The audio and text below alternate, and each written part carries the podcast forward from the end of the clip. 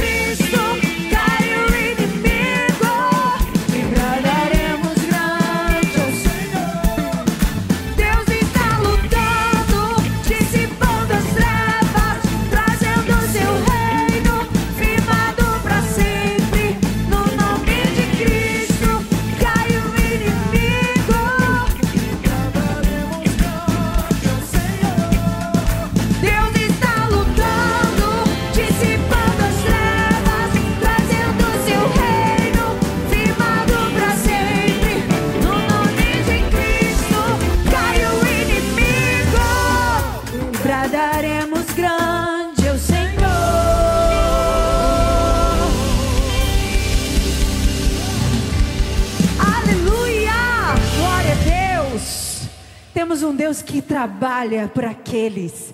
Desde a antiguidade nunca se ouviu, nem jamais se, se, se percebeu um Deus como o nosso, que trabalha por aqueles que nele esperam. Enquanto você dorme, Deus está cuidando. Quando você se levanta, Deus está cuidando. A Bíblia diz que Ele não dorme, Ele todo o tempo cuida de nós. Ainda que o choro venha, ela só dura uma noite, porque a alegria ela vem ao amanhecer. Nós temos um Deus que cuida de nós. E eu quero que você cante comigo essa canção. Com todo o seu coração. Porque eu tenho um Deus que não me deixa. Eu tenho um Deus que não vai deixar essa luta me matar, o desespero me tomar. Por mais pressão que seja a situação, no controle ainda está na palma de suas mãos.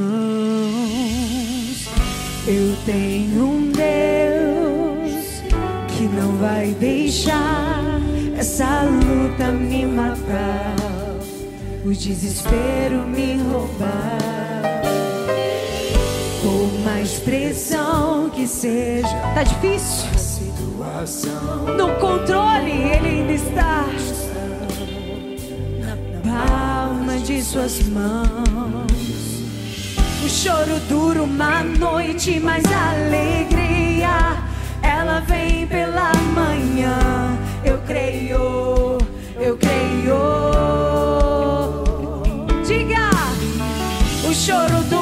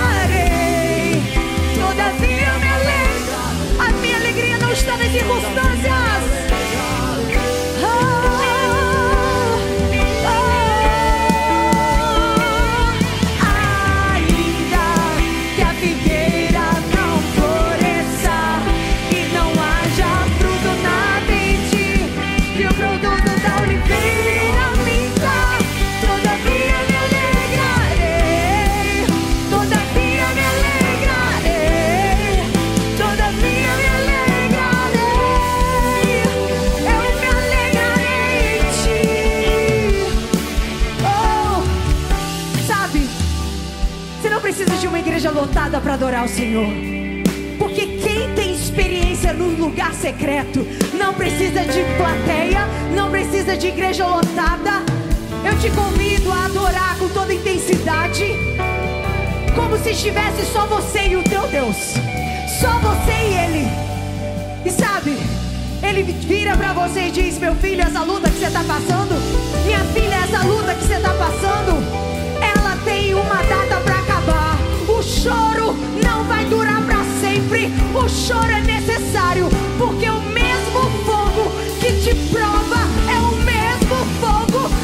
prepara para o chamado, para a obra. Oh, então abra a boca e diga: Todavia eu me alegrarei em ti, ainda que o choro dure uma noite. Eu sei o Deus que eu sirvo sua mão.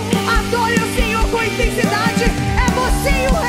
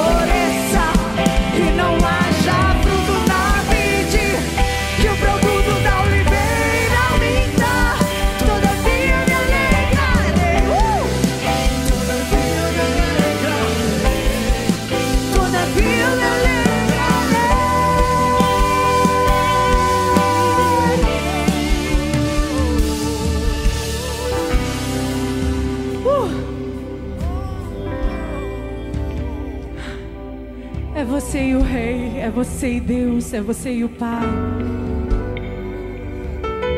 Eu sinto a graça dele sobre nós. Você não precisa de circunstâncias favoráveis. Você não precisa esperar a Covid acabar para adorar. Você está aqui porque você sabe que com Covid ou sem Covid, a sua vida pertence ao Senhor. Sua vida pertence ao Senhor. Você tem uma marca, você tem o um selo, o Espírito Santo está em você. E a gente vai cantar: Enche-me, Deus. Enche-me essa noite. Enche-me que eu quero ser cheia. Cheia da tua presença. Sabe você que veio aqui? A sua vinda aqui não foi em vão. A Bíblia diz que Ele vê quando a gente dobra os nossos joelhos na madrugada, quando a gente chora, quando a gente se quebranta, Ele vê. Ele colhe cada uma das nossas lágrimas. E Deus, Ele só pode encher aquele que está vazio. Que você se esvazie essa noite, para que Ele te encha da graça dEle e do amor dEle. Aleluia.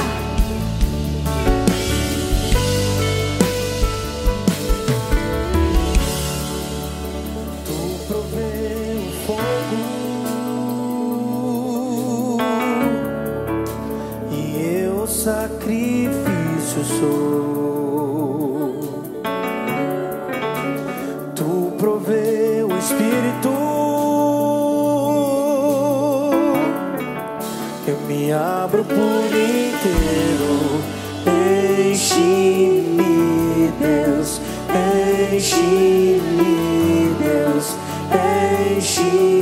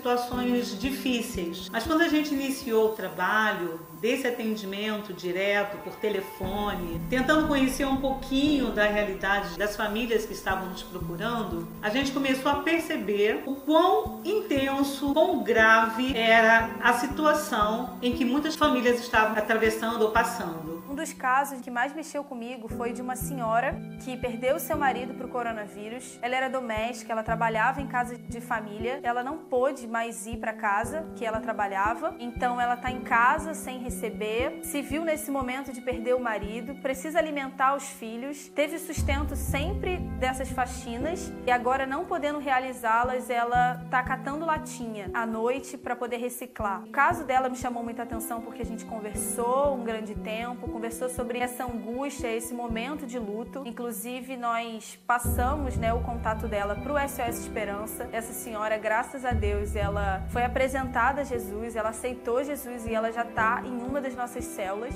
está recebendo algumas ligações dizendo: vocês chegaram num momento muito importante da minha vida, vocês estão me ajudando como a minha família não me ajudou. Eu estou numa comunidade que tem outras instituições e ninguém me viu. Esse tipo de retorno nos emociona, nos incentiva a continuar, a prosseguir. O que mais me marcou nesse período, sem dúvidas, foi dar às pessoas muito mais do que cestas básicas. Ver as pessoas abraçando a gente, muitas vezes até chorando, agradecendo, porque através do nosso contato profissional, elas encontraram e conseguiram auxílios que na verdade já eram direito delas e elas nunca souberam. Eu sinto uma emoção muito grande em desenvolver esse tipo de trabalho, estar inserida nesse contexto. Eu entendo que a minha profissão ela tem sido direcionada por Deus para alcançar muitas pessoas. E isso me emociona, isso me toma de emoção. A minha emoção é muito grande de ver a igreja se levantando e fazendo o papel dela. Ver que Deus nos deu a possibilidade nesse tempo de ser literalmente os braços de Cristo na vida das pessoas. Ver que Deus nos deu a possibilidade de ajudar as pessoas além do material, mas apresentando o Deus que sempre esteve com elas nas dificuldades delas. Porque esse é o tempo da igreja entender que as causas sociais são nossas, porque Deus nos chamou para transformar esse mundo. Não só no, no- na ajuda física, não só com alimentos, a Igreja Batista Atitude tem trabalhado nesse período para ajudar muitas vidas, seja no atendimento pastoral, mais de mil atendimentos nesse período, é, na parte da ação social, as nossas irmãs que trabalham diretamente com isso, muitas vidas foram atendidas através das cestas básicas que a igreja mesmo doou. E a Igreja Batista Atitude é uma igreja amorosa, é uma igreja preocupada com, com as pessoas né, que estão ao nosso redor, que, que têm necessidades. E nós queremos fazer mais porque sempre temos essa sensação de que ainda é pouco. Mas louvamos a Deus por tudo aí, tudo aquilo que já conseguimos fazer, tudo aquilo que, que a igreja faz com muita dedicação. A nossa creche ela não parou de funcionar, não parou, perdão, na obra da construção, ela está indo cada vez mais rápido. Daqui a pouco ela vai ficar pronta, em mais de 250 famílias serão é, atendidas ali. O nosso centro de recuperação, Itaboraí, muitos homens ali estão sendo cuidados. Isso é o que você faz através da sua fidelidade. Por isso que nós não temos problema de falar sobre dinheiro aqui na nossa igreja, porque cada centavo que você semeia nesse terreno fértil, você vê o resultado. O resultado maior ainda, não é nem aquele que nós conseguimos perceber aqui aos nossos olhos físicos, é para a eternidade. Quando você semeia, quando você entrega o seu dízimo e a sua oferta, isso vai para a eternidade. Então é o momento agora de você louvar a Deus através do dízimos e ofertas, conforme o apóstolo Paulo diz, faça isso com alegria. Quem está aqui no culto pode ir ali atrás fazer através da máquina. Nós temos os gasofiláceos aqui também. E você que está aí pela internet, você pode usar aí esse QR Code que está aí na tela e fazer a sua, a sua entrega do seu dízimo e também da oferta. Que Deus abençoe.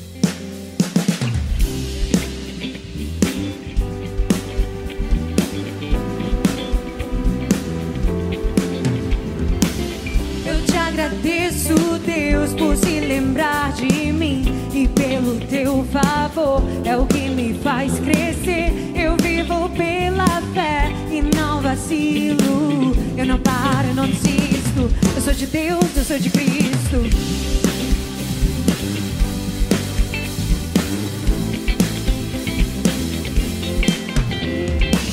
Eu te agradeço, Deus, por se lembrar de mim pelo teu favor é o que me faz crescer. Eu vivo pela fé e não vacilo. Eu não paro, eu não desisto. Eu sou, eu sou de Deus, eu sou de Cristo.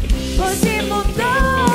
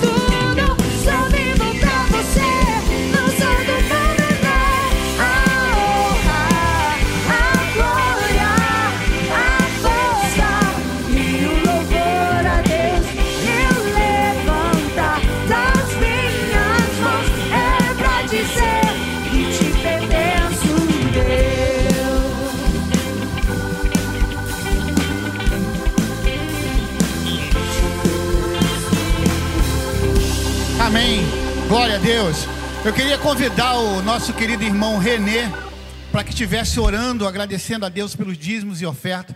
O Renê é do Ministério Incluir da nossa igreja, inclusive ele é o coordenador é, dos nossos intérpretes. Então queria pedir que ele pudesse orar agora nesse momento. Obrigado, Deus, por essa noite, Pai. Obrigado por esse momento tão especial, Pai. Que nós podemos ofertar e dizimar, Senhor, na tua casa, Deus.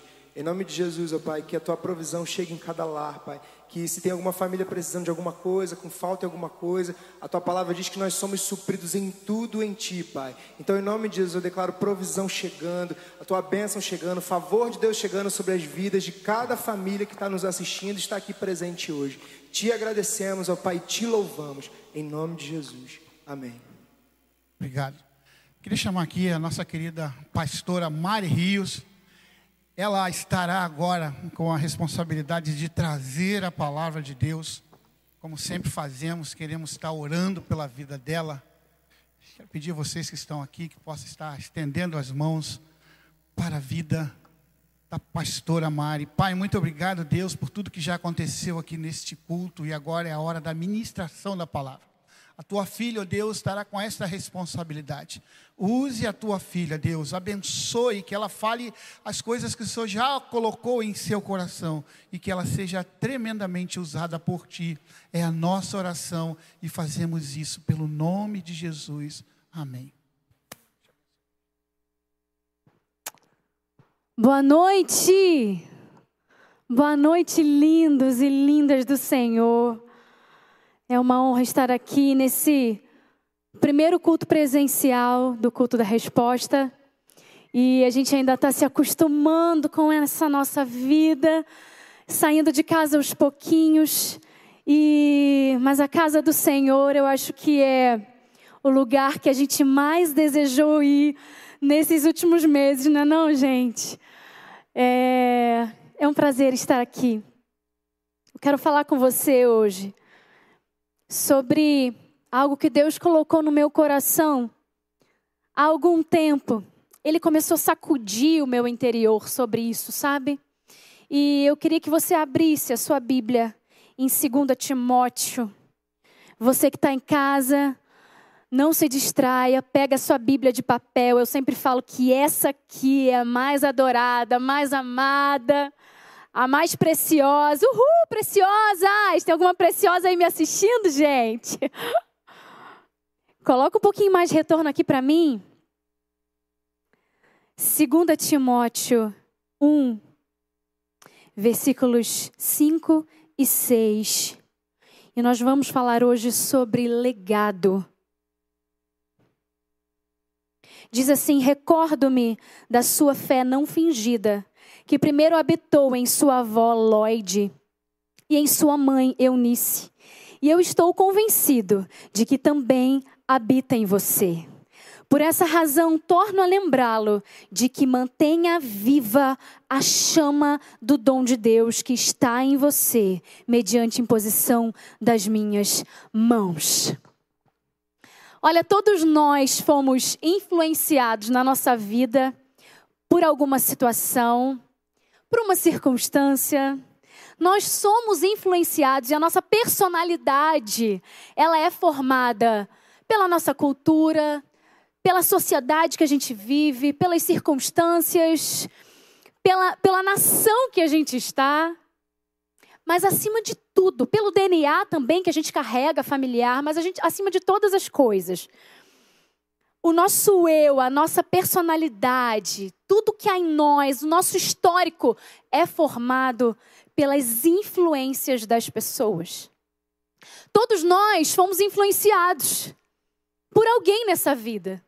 Os nossos pais, os nossos avós, os nossos irmãos familiares, pessoas próximas a nós ou não. Os nossos professores de infância, quem não se lembra do professor de infância, gente?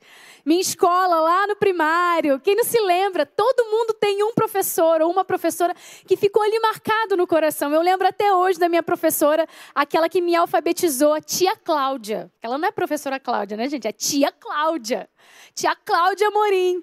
como eu, tra eu carrego ela até hoje. E assim é, porque eu sei que ela deixou no meu coração uma marca. Quem é daí? Quem está me ouvindo que é da época da escola bíblica dominical? Oh, aleluia, glória a Deus. Escola bíblica dominical, que hoje a gente chama de escola ministerial. Ou então, lá da gincana bíblica, debate bíblico, que na minha época era assim, ó, Bruno. Debate bíblico um, não, aqui. Um, dois, três. E aí colocava a Bíblia lá em cima. E aí, Amós, um. E aí, quem achasse primeiro ganhava. Tudo isso é um legado. Na área da música também. Quando eu era pequena, não eram os cânticos, não eram os louvores, eram os corinhos. Ou os corinhos, né? Então, tudo isso da harpa cristã, do inário para o culto cristão, tudo isso foi uma marca que alguém deixou. Em toda a nossa caminhada, todos nós somos influenciados por algo que alguém começou. Agora, será que as marcas que foram deixadas na nossa vida deixarão um legado de glória ou um legado de fracasso? Será que tudo que foi deixado na minha vida, e eu vou colecionando, né? A gente tem os nossos heróis e os nossos vilões. Muitas vezes, aquelas pessoas que nos abençoaram, nos tornaram grandes, nos fizeram mulheres e homens corajosos, fortes. Mas muitas vezes a gente deixou os nossos vilões falarem muito mais alto na construção do nosso legado do que os nossos heróis. São marcas que as pessoas vão deixando, as pessoas vão passando. Muitas pessoas vêm, ficam durante um tempo, vão embora, deixaram uma marca, deixaram um legado. Sabe, o menino que viu o pai tendo problemas com álcool a vida inteira, e depois o irmão, e depois o outro irmão. Aquele menino começa a assimilar aquilo, entender que aquilo é natural para ele, um legado de fracasso. Um homem que é violento, Provavelmente o homem que é violento absorveu também as ações, aquilo que fizeram com ele, aquilo que, que ele viveu, as marcas que foram deixadas para ele. Sabe, alguém na igreja consagrado, mas pode ser que em casa a pessoa não seja. Alguém pode ser muito consagrado, muito espiritual, mas pode ser que em casa, no mais íntimo, no individual, não seja. Às vezes é aquele legado que a pessoa vai deixando para os seus filhos, é um legado de fracasso. Nós vamos construindo legados também na vida das pessoas. Assim como a gente recebe, a gente constrói. Agora, como se constrói um legado de glória? Como se constrói um legado de glória na vida de alguém? porque nós todos somos aqui passageiros, nós estamos aqui nessa terra de passagem, somos peregrinos aqui, nós estamos caminhando para a eternidade e é isso que nos sustenta. No momento de pandemia, no momento de enfermidade, um momento que a gente está incerto, a gente olha para o amanhã, a gente tem dúvidas ainda, a gente precisa se firmar no Senhor. Qual é o legado que a gente tem deixado? Qual é a marca que eu tenho deixado na vida dos meus filhos biológicos, meu, meus filhos espirituais, na vida daqueles que vivem comigo. Qual é o legado? Como deixar um legado de glória? E eu queria compartilhar com vocês rapidamente sobre alguns pontos. Um legado de glória, primeiro, se constrói com autorresponsabilidade. E você tem ouvido muito essa palavra, você já sabe até o que é isso de core salteado. O que, é autorresponsabilidade? É assumir para você, é trazer para você as responsabilidades totais das suas ações. Você já sabe disso. Mas muitas vezes a gente está colocando a responsabilidade na vida de outros. E sabe um versículo que eu amo, diz Gálatas 6, 7, não se deixe enganar, de Deus não se zomba, porque tudo que o homem plantar, isso também ele colherá. De Deus não se, não se zomba, fala sobre não responsabilizar Deus sobre os meus atos, porque tudo que eu plantar, eu vou colher. Tantas vezes nós queremos condenar os outros, responsabilizar os outros. Não, nunca sou eu, tá? Não, nunca sou eu, é sempre o outro. Já viu aquele que está sempre procurando um culpado para aquilo que acontece com ele? Nunca é, o, nunca é ele, mas você é o principal responsável pela construção do seu legado. Você é o principal responsável pelas marcas que você tem deixado na vida de outras pessoas. Deserto, e aí a gente passa por muitos desertos na construção desse legado. Mas você sabia que deserto é maturidade intensa? Sabe o intensivão que você viveu lá no, no, na época do vestibular? Né? Você fazia intensivão de matemática, intensivão de, de, de biofísica, química. Sabe, o deserto é o intensivão do crescimento. O deserto é o seu intensivo da maturidade. E é aí que você vai construindo o seu legado. Assuma a sua responsabilidade, mesmo em meio ao deserto. Entenda que tudo o que você passa, tudo o que você vive, contribui para aquilo que você vai deixar. E a gente tem que parar de culpar os outros e fazer, ok. E aí, os coaches, e eu falo que o coach é muito bíblico, tá? Porque os princípios são todos bíblicos. Então, filtra o que é bom para você, você tira, o que não for, você retira, você descarta. Mas os coaches falam muito isso, né? Porque o que vão, o que você vai fazer com o que fizeram com você, eles falam assim: tá bom, você foi abandonado, tá bom, te despediram, ok. O que você vai fazer com aquilo que alguém fez com você? Autoresponsabilidade também. De Deus não se zomba. Tudo, tudo, tudo. Aquilo que o homem plantar, isso também ele vai colher. Ponto 2, um legado de glória se constrói também com bons exemplos. Um legado de glória se constrói com bons exemplos, tantas coisas, e aí o poder do exemplo, né? A gente faz as coisas, às vezes a gente nem sabe que a gente está o tempo todo sendo observado. Ontem, eu estava com a Isabela, e aí passou ali, a gente estava num, num, num lugar que não tinha muita iluminação, e aí passou aquele bichinho, a lagartixa, né? E a gente falando para ela o que, que era a tal da lagartixa. aí eu só fiz assim, filha, tudo bem, e ela não morde, tá tudo bem, ela vai até fugir de você. Olha, aí fiz assim com o pé. Olha, aí lagartixa foi embora. O que, que a Isabela fez? Logo em seguida, bastou uma vez, já copiou, já entendeu. Vou contar um segredo aqui do meu marido. Ele não gosta muito de mosquito, né? Então, todas as vezes que tem um mosquitinho lá em casa, ele logo fala: mata, mata, mata, mata, mata o mosquito que, que a Isabela faz? Agora todo mosquito ela quer matar. E não só mosquito, todos os animais, agora pequenininhos, ela quer matar. Agora a gente precisa conscientizá-la de que não são todos que a gente tem que matar. É só mosquito, gente. É só barata, gente. Porque ela absorve tudo. Basta falar uma vez. Criança esponja, né? Basta a gente falar uma vez, já era. Basta fazer uma vez, já era. Ela está ali observando tudo, fazendo um raio-x das nossas atitudes. E você também é uma esponja. Porque você também observa e você também é observado. E todos os exemplos que você recebeu até agora formaram quem você é. Quais são os exemplos que você tem deixado? Sabe, que ambiente em casa você tem promovido? Um ambiente de paz, um ambiente de tranquilidade, de alegria? O que você tem construído na vida dos seus filhos, dos seus pais? Qual é o Jesus que você tem pregado na sua casa? A sua casa é o seu primeiro ministério, sua família é o seu primeiro ministério. Qual é o exemplo? A vida inteira. A gente lá em casa, minha mãe é muito, eu falo para ela, eu falo para todo mundo que ela é muito sábia. Ela é o exemplo assim de sabedoria da mulher. A pessoa mais sábia que eu conheço é minha mãe. E em muitos momentos na minha casa, eu vi a minha mãe sendo pacificadora. Em muitos momentos eu vi minha mãe se calando diante de uma situação que era muito fácil ela devolver. Em muitos momentos eu vi minha mãe exercendo né, uma sabedoria através das palavras, do conselho.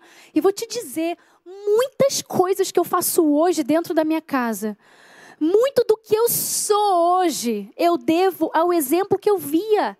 Não era aquilo que ela falava, mas aquilo que eu via ela fazendo dentro da minha casa. Qual é o pai, qual é a mãe que o seu filho tem visto? Qual é o vizinho que o seu amigo de porta, seu vizinho de porta, está conhecendo de você? Nessa quarentena está todo mundo em casa, gente. Todo mundo conhece mais as famílias dos outros, conhece mais a rotina do outro. Eu moro perto de uma pastora que é psicóloga. Eu sei que durante o dia todo, principalmente à tarde, ela atende, porque eu ouço da minha casa. Eu acompanho a rotina dela assim como ela acompanha a minha. E o exemplo fala qual é o exemplo que eu tenho deixado. Não só para os cristãos, como para os não cristãos. Qual é a música que você tem tocado dentro da sua casa? Qual é o tom de voz? Qual é a briga que você tem brigado? É uma briga lícita, lícita, legítima? Quais são as palavras que você tem emitido? O poder do exemplo, o poder da palavra, e você sabe já o poder da palavra. A palavra tem muito poder. Sabe, às vezes a gente lança uma palavra sobre alguém e uma palavra uma vez dada não tem mais como voltar atrás. É leite derramado. É tempestade que caiu, não tem mais como pegar a palavra. Já feriu, já machucou. O que, que você tem dito? Isso tudo é legado que você tem deixado. A sua palavra tem poder sobre a sua realidade, sobre a realidade do outro. A sua palavra constrói ou destrói.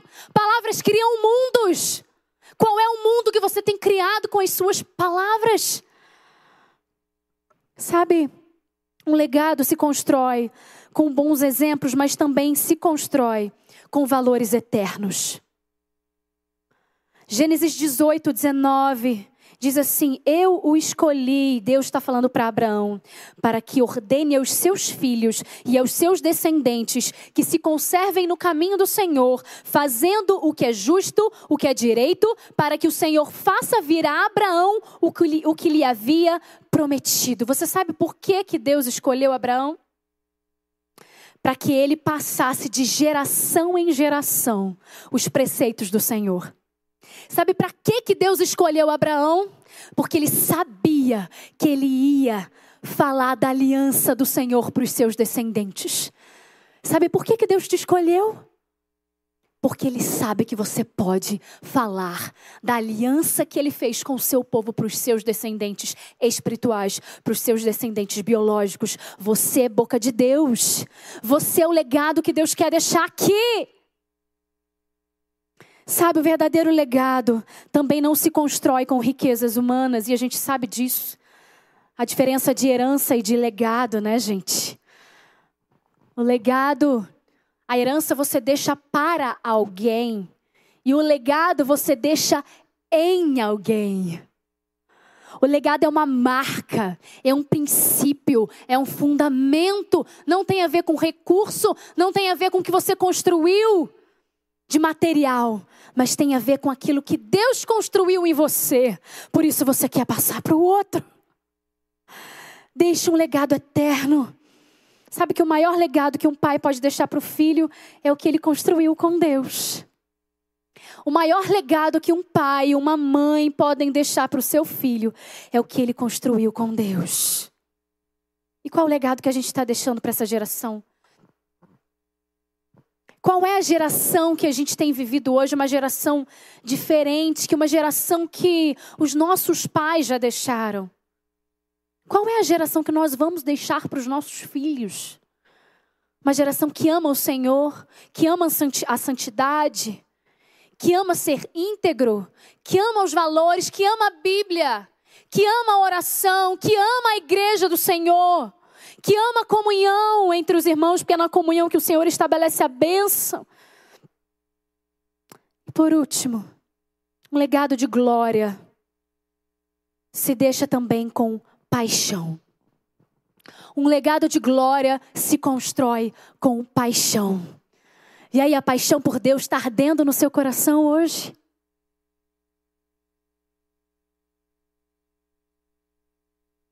Salmos 145 diz assim: E uma geração contará a outra geração sobre os feitos do Senhor. Paixão por Deus. Um legado de glória se constrói com autorresponsabilidade, com valores eternos, com bons exemplos, e um legado de glória se constrói com paixão. Sabe, a gente não faz nada na vida sem paixão, né? A gente não faz nada na vida, a gente não empreende, a gente não tem filhos, a gente não se casa, A gente não começa algo novo, a gente não começa um curso, uma faculdade, a gente não começa a frequentar uma comunidade de fé, a gente não inicia um ministério, a gente não se entrega ao Senhor se a gente não for movido por paixão. Sabe, a gente está vivendo num tempo que nunca o amor de tantos se esfriou, e diz a palavra sobre isso já. Já avisava. Tantos, tantos têm padecido, têm sido enfermos, e parece que a nossa, a nossa pele, o nosso coração cauteriza às vezes. E a gente precisa resgatar essa paixão. Sabe, chorar pela cidade, chorar pelos que choram, chorar por aqueles que precisam. Sabe, a gente não precisa e a gente não precisa, entenda isso. Nós não precisamos de música bonita, nós não precisamos de uma mega estrutura, nós não precisamos de, de grandes faculdades, não precisamos de grandes instruções, não precisamos de grandes coisas. O que Deus precisa ver é lágrima no altar. O que Deus precisa ver em nós é a paixão. Sabe? Porque a lágrima é aquela que traz a glória. Nenhum legado vai se construir tecnicamente, burocraticamente. Um legado vai se construir com paixão. Tem vários homens e mulheres de Deus que a gente pode citar que foram movidos por paixão. Lutero tinha paixão, Martin Luther King, Henry Ford, onde, onde ele foi plantado, no que ele se propôs a fazer. Rick Warren, um que a gente pode ver muita paixão. Billy Graham, John Wesley, faz de novo, faz de novo, paixão. A mãe de John Wesley, que plantou os valores, paixão, amor, ardia no coração. Sabe, eu, eu não sei você, mas eu não consigo viver um evangelho sem ansiar desesperadamente por Deus todos os dias da minha vida. Eu não sei viver isso. E quando eu começo a não orar tanto, não ler tanto a Bíblia, eu já começo a ficar nervosa. Eu já começo a, a, a me sentir mesmo uma excluída. E eu me excluo muitas vezes quando eu não busco. Você se exclui da glória do Senhor e do legado que Ele quer estabelecer a partir da sua vida quando você se afasta, quando você não frequenta o lugar de oração. Mas sabe, eu vejo que em muitos lugares, em muitos corações, o Espírito Santo quer acender uma nova chama. Uma chama nova do Espírito Santo. Uma chama de amor por Deus. Uma chama de paixão por vidas. Sabe, eu queria citar para encerrar o exemplo de uma grande mulher, e eu tenho ela como um exemplo para minha vida. O nome dela é Elizabeth Elliot. Eu já falei sobre ela várias vezes. Eu não me canso de falar sobre ela, porque para mim ela é um grande exemplo. O marido dela era missionário. E ele evangelizava numa tribo indígena. E teve um certo momento que ele e mais três missionários que eram amigos dele, os quatro desceram de helicóptero, foram mais uma vez evangelizar essa tribo e eles foram assassinados, assassinados brutalmente. E a Elizabeth ficou viúva, começou a chorar o luto. Depois de um tempo, imagina a cabeça daquela mulher, tá? Imagina a cabeça daquela mulher. Se fosse eu, gente, na minha, na minha humanidade, eu não ia querer ver aquela tribo nem pintada de diamante e ouro. Não dá, humanamente falando, gente. Que matou o meu marido. Porque ele estava falando do amor de Deus? Como assim? Mas não, ela não teve esse sentimento. Ela simplesmente, depois de um tempo, decidiu, colocou no seu coração continuar o ministério que o seu marido havia feito, havia começado lá atrás. Então ela pegou, reuniu as outras mulheres também viúvas e foram as quatro lá evangelizarem novamente aquela tribo. Falar de Jesus lá, ó! Tem o Jesus que salva. Oh, vocês mataram um homem de bem, um homem do Senhor, um homem de Deus, mas eu digo que tem um Jesus que salva, que pode mudar essa realidade, que pode mudar esse coração, que pode transformar esse coração de pedra num coração de carne, de emoção e amor. Aquele assassino, o assassino do marido dela, conheceu Jesus.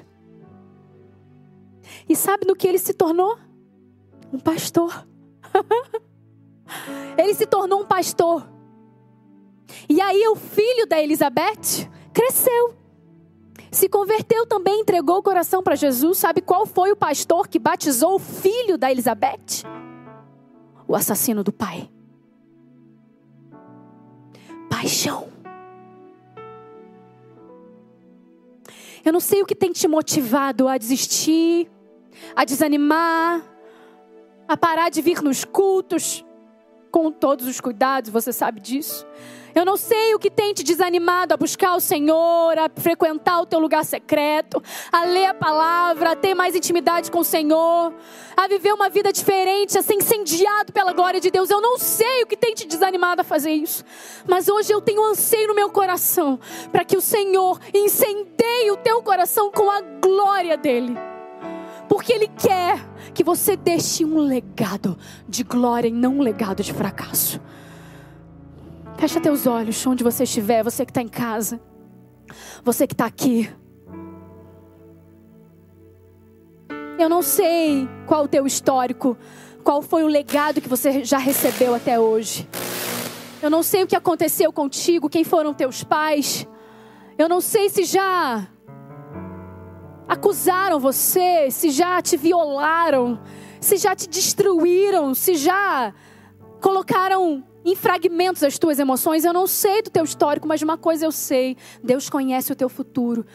E Deus tem poder suficiente para reverter o teu passado, para que você deixe um legado de glória para aqueles que vierem. A gente pensa tanto no presente, a gente precisa pensar mais no futuro. E o futuro que nos aguarda é um futuro de glória, um futuro na eternidade. Eu quero fazer um convite para você que talvez não conheça Jesus. Talvez você chegou até esse link de YouTube aí, está vendo na sua casa. Ou talvez você chegou aqui hoje sem uma esperança. Sabe, querendo deixar tudo para lá, desanimar olhava, olha para as coisas e não consegue mais enxergar Deus nas suas ações, na sua vida, eu quero te dizer algo. Deus tem um propósito com você. Deus quer firmar uma aliança com você. Uma aliança que homem nenhum pode romper. Uma aliança que foi firmada, foi estabelecida com preço de sangue. Uma aliança que foi determinada, inaugurada numa cruz. Ele comprou você. Ele quer te construir hoje. Ele quer te levantar hoje, erguer você nesse tempo, para que você deixe um legado de glória, para que outros possam vir e lembrar do seu nome. Deus é poderoso para mudar a sua história completamente. E nós vamos cantar uma canção, sim. Eu vou construir, Senhor, porque existe um fundamento sobre mim. Existe uma base em quem eu confio. E o nome dessa base é Jesus. E o nome dessa base é Jesus. Eu vou construir. Diga isso. Eu vou construir em ti. Tu és meu. quer